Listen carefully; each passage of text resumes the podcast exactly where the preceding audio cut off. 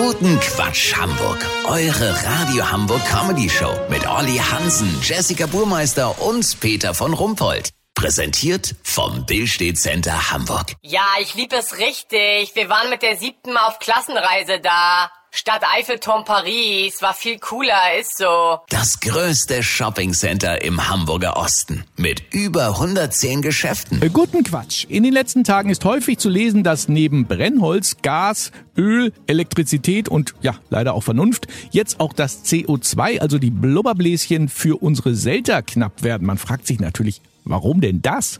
Es hat offenbar mit den komplizierten weltweiten Lieferketten zu tun. Oder Olli Hansen? Richtig, Peter.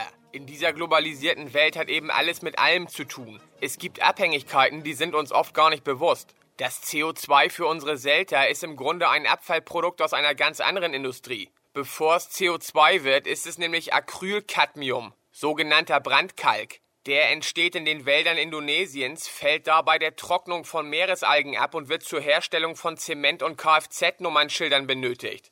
Durch die Fermentierung der Alge ist er zunächst in Zellulose und Glycerin gebunden. Die Zellulose wird in Nordmazedonien bei der Herstellung von Batsche zu einer Grundsubstanz für industriell hergestellte Aioli gerührt. Abfallprodukt ist hier Laminatophil, aus dem Fußböden in Holzoptik gefertigt werden. Das Glycerin aus dem Gärungsprozess dafür wird in Sibirien mit Ton angereichert und dort für permafrostresistente Fußmatten gebraucht. Wenn diese recycelt werden, das passiert in großem Stil in St. Petersburg und Kaliningrad, aber auch zu einem kleinen Teil in Nairobi, entsteht CO2, der Grundstoff für unsere Selter mit Gas. Durch die Sanktionen haben westliche Wasserhersteller nur noch Zugriff auf das CO2 in Nairobi. Peter, ich sehe gerade, ich habe eine wichtige Station vergessen. Und zwar entsteht bei der Raffinierung von Batsche auch Sokalit für unsere Schuhsohlen. Sobald die Lieferketten-Story komplett rund ist, melde ich mich nochmal aus Bali. Habt ihr dann exklusiv, okay? Ja, sehr aufschlussreich. Vielen Dank, Olli Hansen. Kurznachrichten mit Jessica Burmeister. Neuer NDR-Skandal.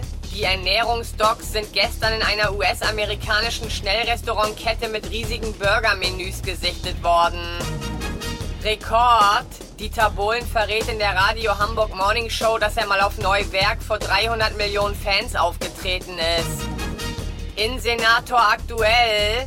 Andi Grote sagt, Russland sei die größte Bedrohung für den Frieden seit den Hausbesetzungen in der Hafenstraße. Das Wetter.